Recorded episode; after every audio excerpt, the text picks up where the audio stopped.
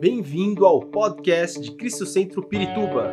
Para ficar sabendo sobre tudo de nossa igreja, acesse cristocentro.org.br ou siga-nos através do Facebook e Instagram como Cristo Centro Pirituba. Você também pode ver essas e outras pregações no formato vídeo em YouTube barra Cristo Centro Pirituba Oficial.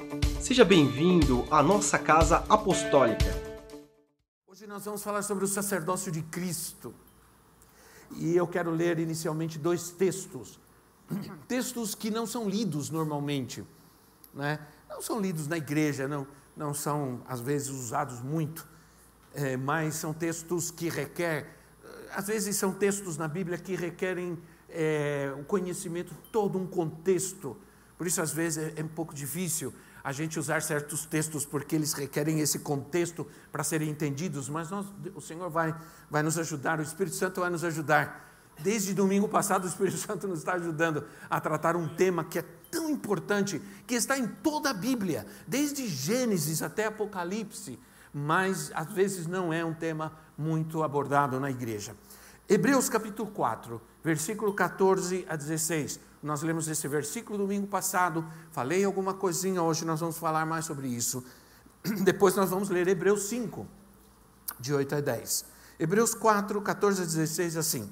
Portanto, visto que temos um grande sumo sacerdote que adentrou aos céus, Jesus, o Filho de Deus, apeguemo-nos com toda firmeza à fé que professamos, pois não temos um sumo sacerdote que não possa compadecer-se das nossas fraquezas, mas sim alguém que, como nós, passou por todo tipo de tentação, porém sem pecado.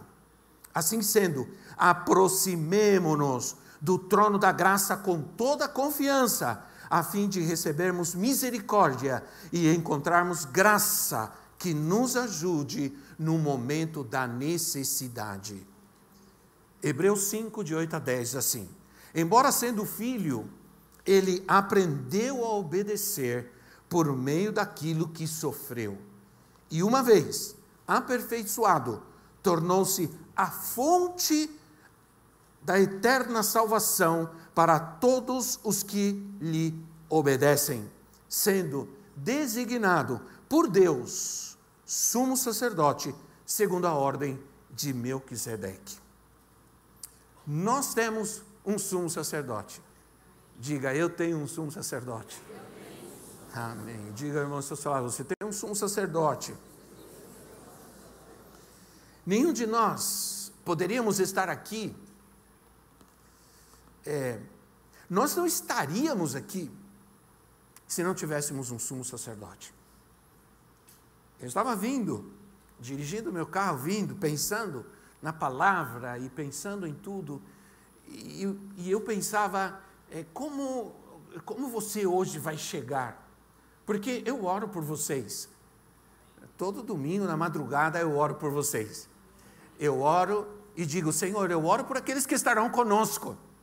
Então, se você veio, é porque eu orei por você e Deus disse, então você vai porque Ele orou por você.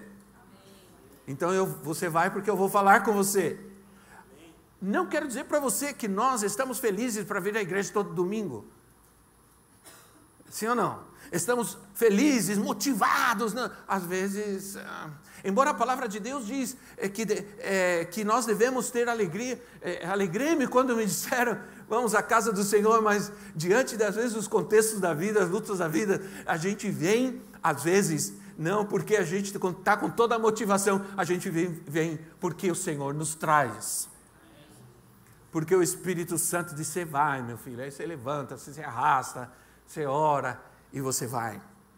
Aqui nós não estaríamos se não tivéssemos um, um sacerdote sobre a nossa vida. Né? Deus é meu Pai Celestial.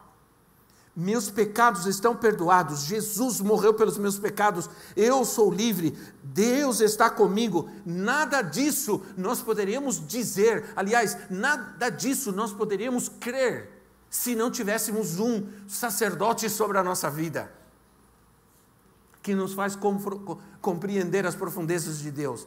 Às vezes, ouvimos, aprendemos e vivemos certas coisas que não compreendemos plenamente, sim ou não? A Bíblia diz em Deuteronômio 29, 29, que as coisas que são escondidas, que elas são secretas, que elas são difíceis de entender, elas são para Deus. As outras que podem ser entendidas, Ele dá para nós. Então nós conseguimos entender. Mas aquelas coisas que nós não conseguimos entender, não, não as tratamos pela razão humana, nós as, as recebemos pelo Espírito. E a fé, aí Hebreus diz que pela fé nós entendemos.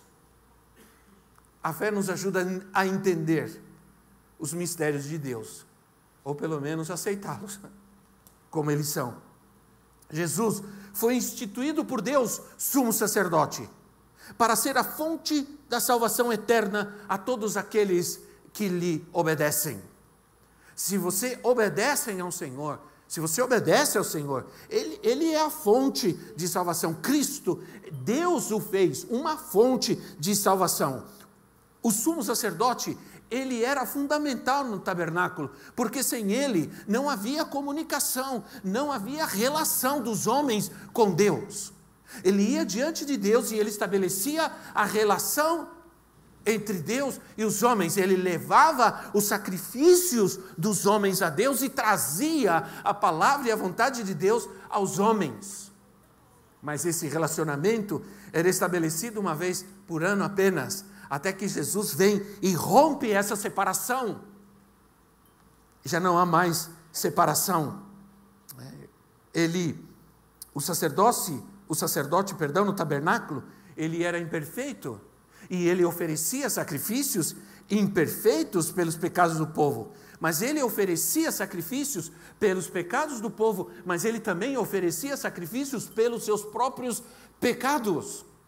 E isso é o que tornava todo aquele sacrifício imperfeito, porque ele também tinha pecados.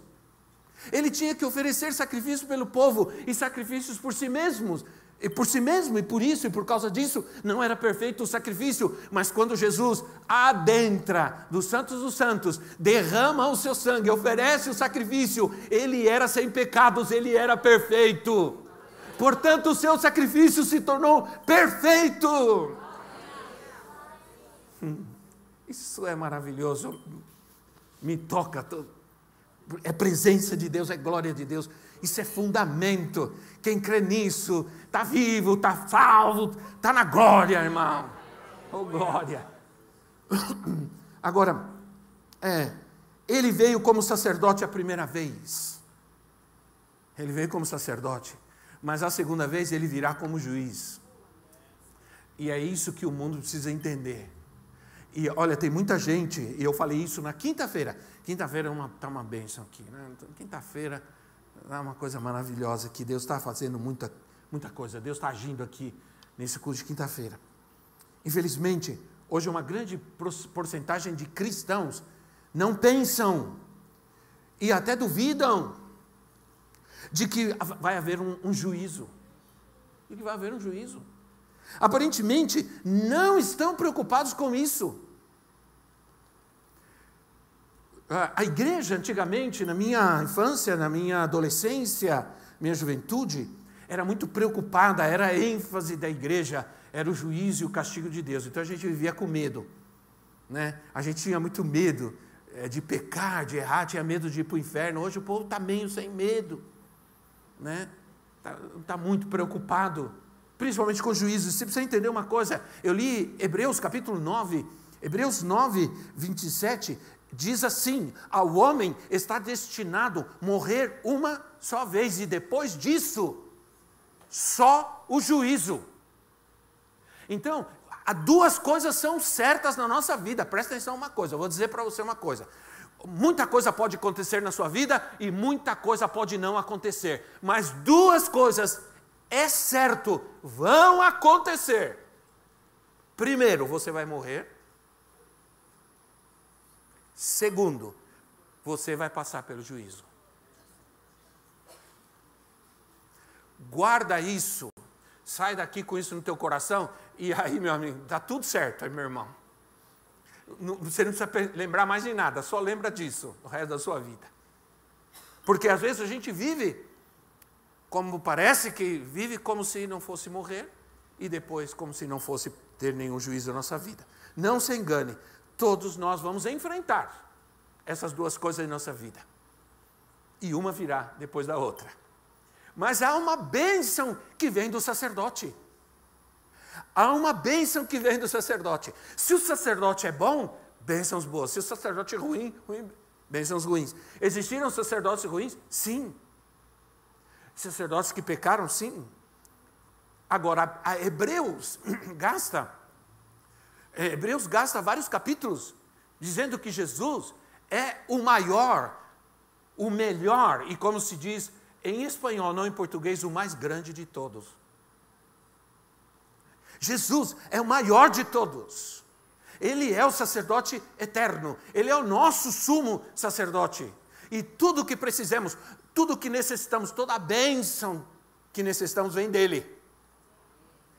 Para quê? Para que, como sacerdotes, nós possamos dar a outros o que Deus nos deu. Deus deu sementes, Deus deu sementes para vocês. Eu, eu aqui ah, celebramos essas sementes, elas são sementes que estão sendo semeadas neste mundo, mas elas vão dar frutos, elas vão abençoar essa terra porque elas têm a bênção sacerdotal sobre elas. Sim ou irmãos? Entendam isso.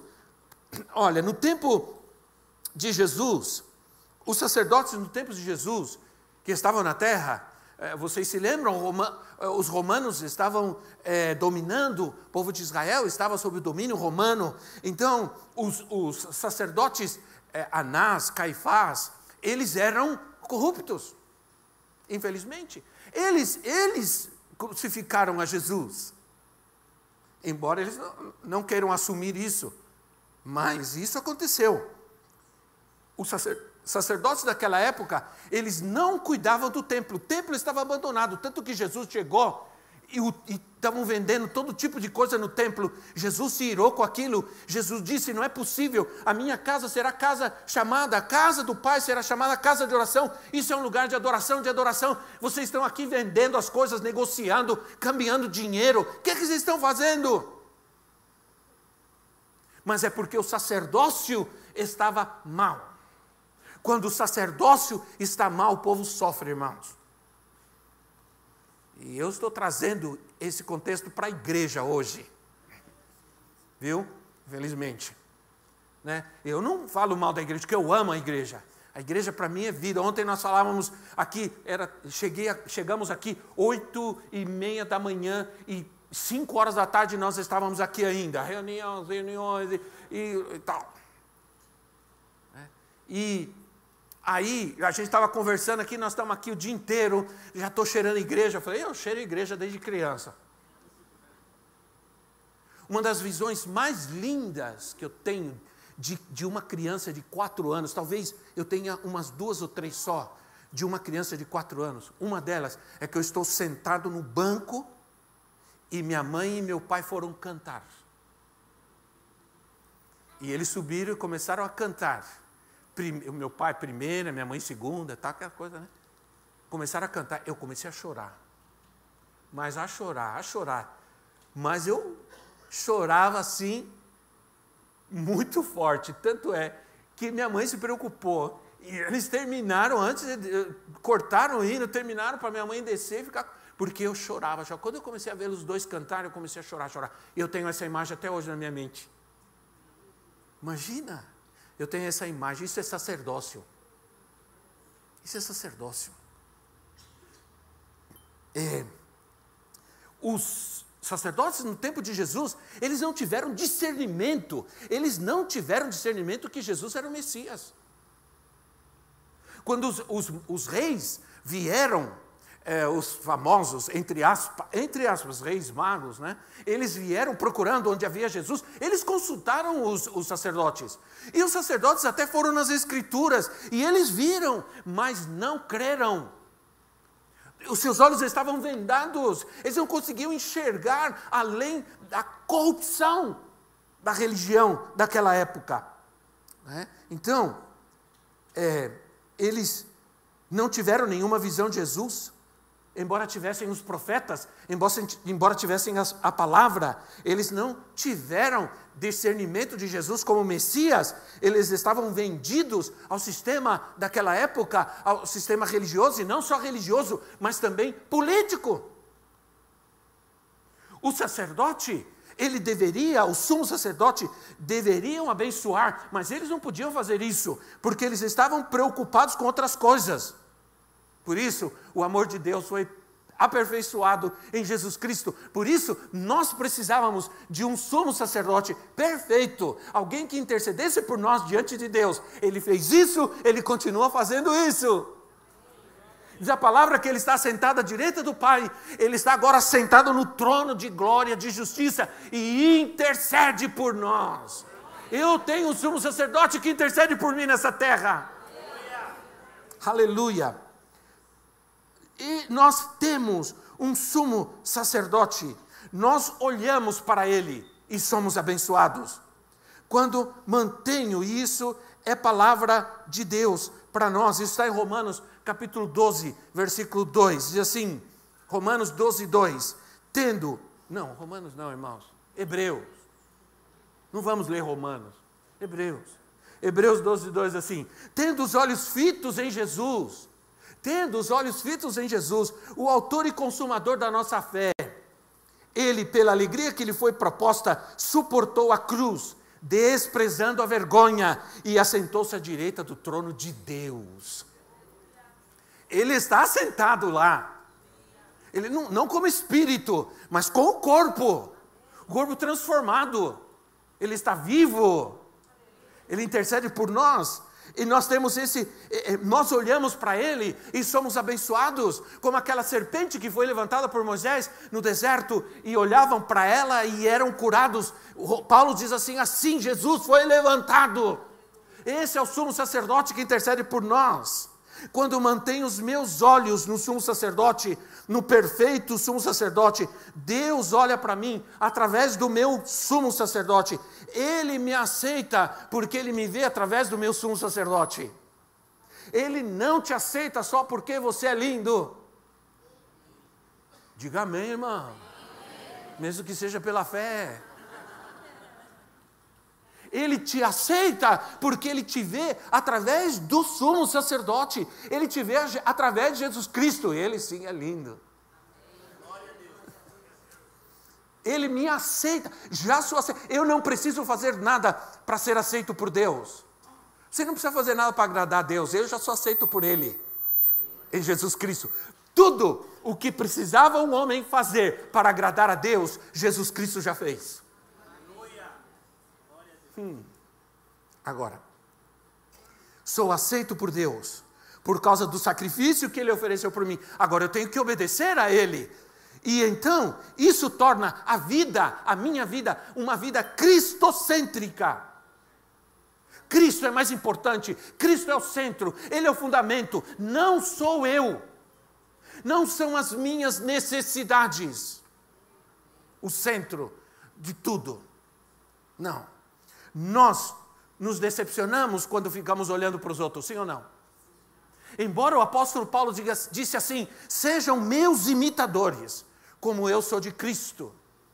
Então Paulo está dizendo: se vocês me imitarem, vocês imitam a Cristo. Mas isso é uma coisa muito séria. Hã? Chegar ao ponto de dizer para alguém: me imita. Porque se você me imitar, você vai estar imitando a Cristo. Deixa para lá. Né? Ora, a gente fica se a gente ficar olhando as pessoas, a gente fica vendo as fraquezas, suas fraquezas, as suas debilidades. Por isso fica a gente, tem gente que fica de um lado para outro, de uma igreja para outra, buscando a igreja perfeita, o pastor perfeito, o irmão perfeito, a irmã perfeita, o dirigente do coro perfeito, o adorador perfeito. Nunca! Nós temos que olhar uns aos outros através de Jesus Cristo, nosso sumo sacerdote. Eu tenho que olhar para você e antes de ver você, seu jeito, suas coisas, suas maninhas, suas, suas, tá, eu tenho que ver a Jesus. Que difícil, né? Mas é uma verdade, porque a Bíblia diz: primeiro olhe, olhe mantenha os seus olhos fitos fixos no teu sumo sacerdote. Isso quer, olha todas as coisas através dele. Olha, gente, eu amo isso. É, a gente faz isso porque ele fez isso por nós. O apóstolo Pedro disse em uma das suas cartas que eu estava lendo essa semana que o, os homens mundano, mundanos, perdão, ele tem, eles têm os seus olhos cheios de adultério. Ele diz que o que há no mundo, entre outras coisas, é a cobiça dos olhos. Jesus disse: se os teus olhos forem bons, todo o seu corpo será bom, mas se os seus olhos forem maus, todo o seu corpo será mau. Naquilo que você coloca os seus olhos, é o que você deseja. Eu creio que foi na quinta-feira, ou passado, ou retrasada, não sei, ou foi aqui, não, não lembro mais, só Deus, misericórdia. Eu falei sobre uma, uma notícia, um, um, caso verídico que ocorreu alguns anos atrás, não faz muito tempo, que correu o mundo inteiro, de um alpinista, um rapaz alpinista, que ele, ficou, ele estava sozinho fazendo uma, uma, uma. Como se chama? É isso aí. Ele perdeu o controle, escorregou, caiu e ficou preso entre duas pedras. E ele não conseguia sair. Um dos seus braços ficou preso entre duas pedras gigantescas. Ele passou três dias gritando, gritando, ninguém ouvia, não tinha rádio, não tinha nada. O que ele fez? Ele arrancou o próprio braço para poder sobreviver. Ele tinha um canivete pequeno e com esse canivete ele arrancou o braço. É, é uma história verídica. Ele usa um, um, um braço artificial e ele conta essa história. ele conta essa história. Ele falou: perdi o braço, mas eu ganhei minha vida. E se você buscar nas Escrituras, Jesus disse assim: se, o, se sentir que os teus olhos vão te fazer te perder, arranca os teus olhos, porque é melhor você entrar no céu sem os olhos do que ir para o inferno com os teus olhos. Se o teu braço a tua perna te faz pecar, te corromper, arranca e joga fora. Porque é melhor você entrar no céu sem eles do que você ir para o inferno com tudo inteiro. Logicamente, Jesus não está mandando você arrancar o braço. O, o, exemplo que eu usei do rapaz, cuidado, é, sabe aquele aviso que diz assim? Isso é uma coisa que não pode ser feita em casa. Ok, tá bom. Então, é, ele, fez, ele fez isso para ganhar a vida. E o que está dizendo é: você, se você, você tem que entender que para ganhar a vida de Cristo, certas coisas você tem que se desfazer delas imediatamente. É isso. É isso. Você tem que se desfazer delas. Senão, você não ganha a vida de Cristo. É isso. Qual, aqui diz o texto, a alegria que lhe foi proposta na cruz. Presta atenção, a alegria que foi proposta a Jesus, qual a alegria que foi proposta a Cristo? Vou te dizer qual foi. No momento em que ele estava na cruz, a alegria que foi proposta a Cristo é a alegria da glória, do céu. E essa é a alegria que nos é proposta pelo nosso sumo sacerdote. Eu vivo aqui, há muita tribulação aqui, mas há uma proposta para mim, e essa proposta é que um dia eu estarei na glória, nos céus. E ele também, ele se alegrou na sua libertação, ele se alegrou na sua salvação. Ele estava na cruz e ele se alegrou com a tua salvação. Ele estava na cruz e ele se alegrou com a tua libertação. Ele estava na cruz e se alegrou com a tua cura. E sabe, eu vou te dizer outra coisa que está aqui, que o Senhor me falou e eu anotei, para não esquecer, para te dizer: Ele também se alegra se Ele tiver que te levar para a glória dEle. Amém. Seja em que momento for. É amém, diga amém bem forte nisso, irmão, porque. Olha, se você olha para seu sumo sacerdote, o seu destino é o céu. Por isso, Paulo diz assim: sempre olhando para para cima, para o alto, né? Eu me lembrei da minha avó. Eu lembrei da minha avó. O Zé está aqui. O Zé me salva sempre, porque o Zé também é. Eu me refugio nos, nos assembleanos antigos, assembleanos rebeldes. Né? A minha avó, pensa numa pessoa que orava por mim. Ela, ela era, ela, ela exercia um sacerdócio na minha vida, ela exercia. No primeiro dia, ela orava por mim quando eu estava no mundial aí, sabe, irmão? né? Quando eu me afastei, que eu, né? Estava no mundo, mas não era do mundo. A minha avó orava todo, todos os dias. Às vezes eu chegava de madrugada, no sábado, chegava no domingo de madrugada, eu entrava devagarzinho, ela estava orando. Aí quando ela percebia que eu entrava, ela olhava e dizia, você chegou, eu vou, agora eu vou dormir. Sacerdócio. Enquanto eu estava lá, ela estava intercedendo por mim. Aí quando eu voltei ao Senhor, voltei para a igreja, fui para a faculdade, fui para o seminário, primeiro, primeiro, primeiro dia que eu fui pregar, primeira pregação minha na igreja, um culto de quarta-feira, a, a, minha avó tinha então quase 70 anos de idade, ela, minha mãe a levou, ela foi, sentou no primeiro banco, ela era pequenininha desse tamanho, com as perninhas assim olhando para mim, ela não, não escutava bem, mas, mas ela, eu, eu nunca tive, acho que eu nunca vou ter um ouvinte assim, é, das minhas pregações tão, tão poderoso como aquela. Ela dava glória a Deus, aleluia, entendendo ou não entendendo. E, e eu pregava e ela dizia obrigado, Jesus, e dava glória ao Senhor e agradecia ao Senhor, porque ela sabia que ela havia intercedido por mim. Então eu amava aquela mulher. Mas um dia, a profetisa lembra que ela foi comigo, nós namorávamos. E aquele dia, ela acho que ela ficou preocupada comigo. Nós não tínhamos carro, fui de ônibus, ela estava no hospital, já na UTI.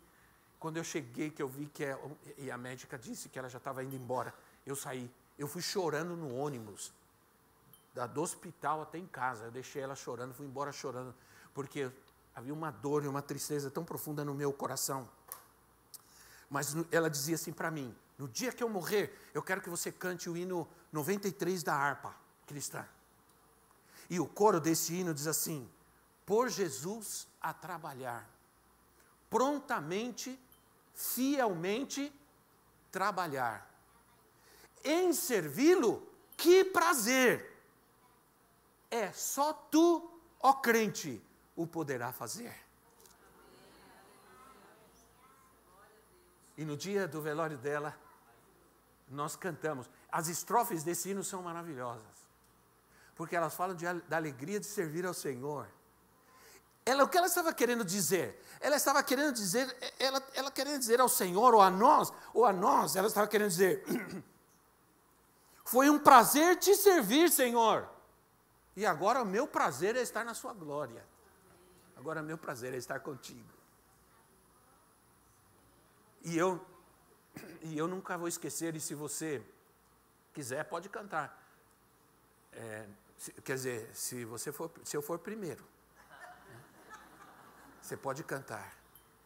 Por Jesus a trabalhar, prontamente, fielmente trabalhar, em servi-lo que prazer, é só tu crente o poderá fazer. Essas igrejas que pregam autoajuda, essas igrejas hoje populares que pregam autoajuda, elas não, não estão mandando você olhar para Cristo. Eles dizem para você olhar para você mesmo. Olha para você mesmo, olha para qualquer outra coisa, olhe para o que você deseja. É? Mas a palavra de Deus diz: olhe para o teu sumo sacerdote e seja salvo. O nosso sumo sacerdote reina.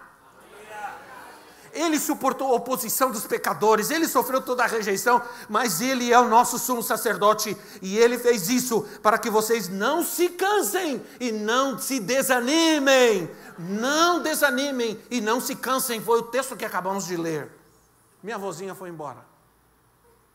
Depois de alguns anos, minha mãezinha partiu. Ela tinha 57 anos, mais nova do que eu sou agora, da, da idade que eu tenho agora. Inesperadamente ela foi embora. Eu chorei muito. Inesperadamente. Não se esperava. É, aparentemente, ela estava bem, estava em casa. Passou mal e morreu. Foi embora. Eu chorei muito. Não queria reclamar com Deus. Mas eu perguntei, Senhor, por quê? Por quê? Porque agora poderia ser depois, um pouquinho mais, né? E ele só me fez entender isso. Eu a tomei para mim e ela agora está comigo. E quem decide isso sou eu. Isso é soberania de Deus. Gostemos ou não gostemos, nós temos que nos sujeitar à soberania dele. Isso consolou meu coração.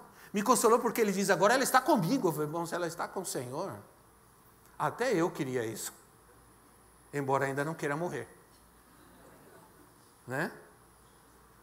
Aí, eu, isso me consolou muito em que ela estivesse com o Senhor, estava na presença do Senhor, o seu sumo sacerdote a quem ela amava. Você precisa deixar o Senhor fazer. Você fica tentando transformar todo mundo, transformar as, as, situações, fica tentando transformar teu marido, tua esposa, sogra, impossível. Não, não, tudo bem. É. Você fica tentando transformar, você deixa Deus fazer. Olha para o teu sumo sacerdote. Ele vai fazer, ele faz. Olha para ele, não desanime, não se canse. É isso que está dizendo aqui. Se você olha para ele, você não se cansa. Se você olha para ele, você não se desanima. Estamos seguros.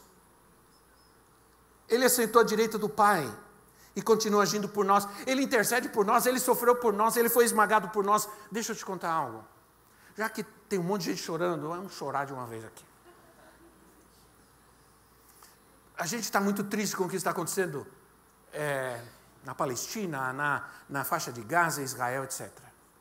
Eu voltei a revisar, estudar um pouco, um pouco a ler, eu peguei um mapa, comecei a ver algumas coisas. É interessante como algumas profecias.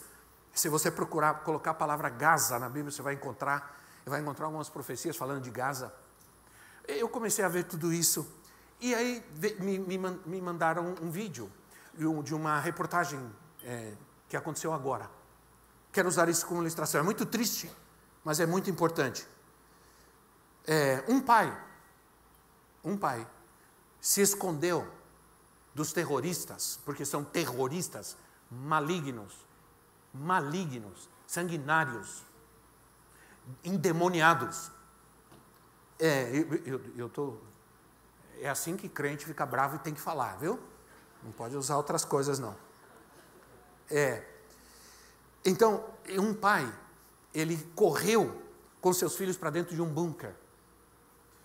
E, e, e, dois filhos se escondeu num bunker. Os, os, os guerrilheiros vieram e jogaram duas granadas. O pai se atirou sobre os filhos. Ele se atirou pelos, sobre os filhos e foi esmagado. Os filhos conseguiram sair, Olharam para trás e viram seu pai esmagado, destruído. Mas eles estavam vivos. Ele salvou seus dois filhos. Mas ele ficou esmagado e destruído naquele lugar. Seus filhos foram salvos. Diz a palavra em Isaías 53 que ele foi esmagado pelos nossos pecados. Ele foi esmagado pelos nossos pecados. O nosso sumo sacerdote levou sobre ele as nossas doenças, as nossas enfermidades, ele levou sobre si nossas doenças. Ele ficou doente com a minha doença, ele sofreu o castigo que eu merecia para que nós fôssemos livres. Aí o versículo diz, 16 assim, e eu acho que eu, eu, eu acho que eu consigo terminar hoje. O versículo 16 assim: Assim sendo, aproxime, aproximemo-nos do trono da graça, com toda a confiança, a fim de recebermos misericórdia e encontrarmos graça que nos ajude no momento da necessidade. Com confiança e ousadia, nos aproximamos do trono da graça. Mantenhamos nossa confiança. Se nós fizermos isso, se nós fizermos isso, vamos alcançar misericórdia. Vamos ser socorridos nos momentos de aflição, de aflições, e com isso que eu quero ir terminando. O nosso socorro e o texto é tão, é tão, esses textos, eles são tão, é, eles têm tantos detalhes, é assim, no momento oportuno, no momento de necessidade, você será socorrido. É isso que diz. Então, agora, o nosso sumo sacerdote não foi declarado um sacerdote pelo Pai para resolver nossos problemas, mas também para que fôssemos sacerdotes nessa terra. Ele nos fez reis e sacerdotes não é para que a gente ficasse rico. Você é rei, você vai governar nessa terra, irmão? Provavelmente não. Não vamos governar nessa terra. Nós vamos governar no milênio, no reino. Essa terra está completamente corrompida. Mas não é para que ficássemos ricos, mas é para que nós pudéssemos enriquecer a outros, para que nós pudéssemos abençoar a outros. O nosso é, sacerdote, sumo sacerdote, e algo que tocou a minha vida ontem. Ontem nós tivemos, ah, pensa num tempo maravilhoso que nós tivemos aqui de manhã ontem. Era, sabe aquele tempo em que você está ouvindo a palavra de Deus, você não quer sair mais, você não quer parar mais? Uma hora e meia de ensinamento para nós, foi uma coisa assim poderosa. E alguém disse para mim: depois eu vou pegar tudo isso e vou ver tudo de novo. É, Deus tocou a minha vida, foi muito forte.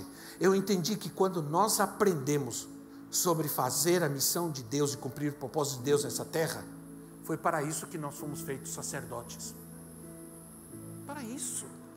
Que nós somos feitos. Não somos sacerdotes apenas para vir à igreja cada domingo, cantar, orar, eh, dar alguma oferta. Nós somos sacerdotes para cumprir a missão de Cristo nessa terra.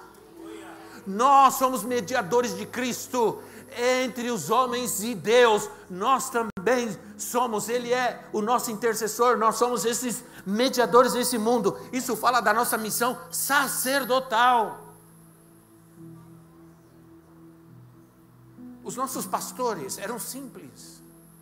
Nossos pastores na infância, no passado, eram simples. Eles não eram hoje esses showmans. Nós não tínhamos stand-ups evangélicos, shows, nós tínhamos alguém que era um sacerdote.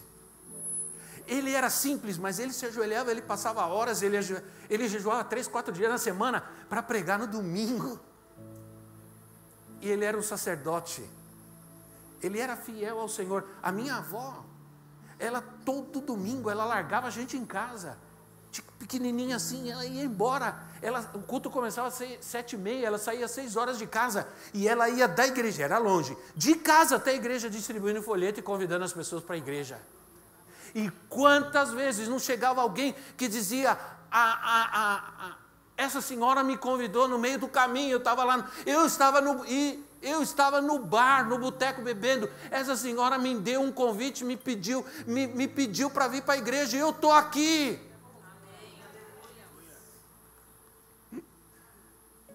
Isso é sacerdócio. Entende? Hoje, hoje, infelizmente, há um culto à personalidade. Eu, ah, eu vou lá na igreja fulano de tal, porque é, ele, ah, ele é melhor que os outros, ele é melhor que, que o meu pastor até. No passado, nós amávamos esses homens que eram tão simples. O, o, o, meu pastor, na minha adolescência, era um plantador de tomate. Ele plantava tomate. Quantas vezes eu ia lá na casa dele, ia com ele, ele ia passar veneno, eu ia pegando tomate verde com sal, hum, que delícia. Né? Não é bom tomate verde com sal? É, ninguém nem sabe o que é isso. Tem gente aqui que nem come tomate, olha lá, hein? Manga verde com sal, tomate Eles nos influenciaram. Por isso nós estamos aqui. Por isso eu estou aqui. Por isso nós estamos aqui. Porque eles exerceram um sacerdócio sobre nós e nos influenciaram. Então ele nos fez reis e sacerdote para que nós cumpríssemos a sua missão nessa terra. Somos nós que temos que cumprir a missão. Qual é a missão? Não é a missão da igreja, nem a missão da denominação, qual é a missão do Senhor nessa terra? é salvar o pecador, é libertar o cativo, o oprimido, é salvar as famílias, é resgatar os presos, os oprimidos. Né? E nós, é, o Senhor, Ele começa hoje a levantar poderosos sacerdotes. O mundo está esperando a manifestação dos filhos de Deus. Eu creio sim, sabe? Eu creio sim que você não pode fugir, você está no mundo. Então, se você vai a algum lugar onde não tem nenhum crente fazer alguma coisa, vai, vai.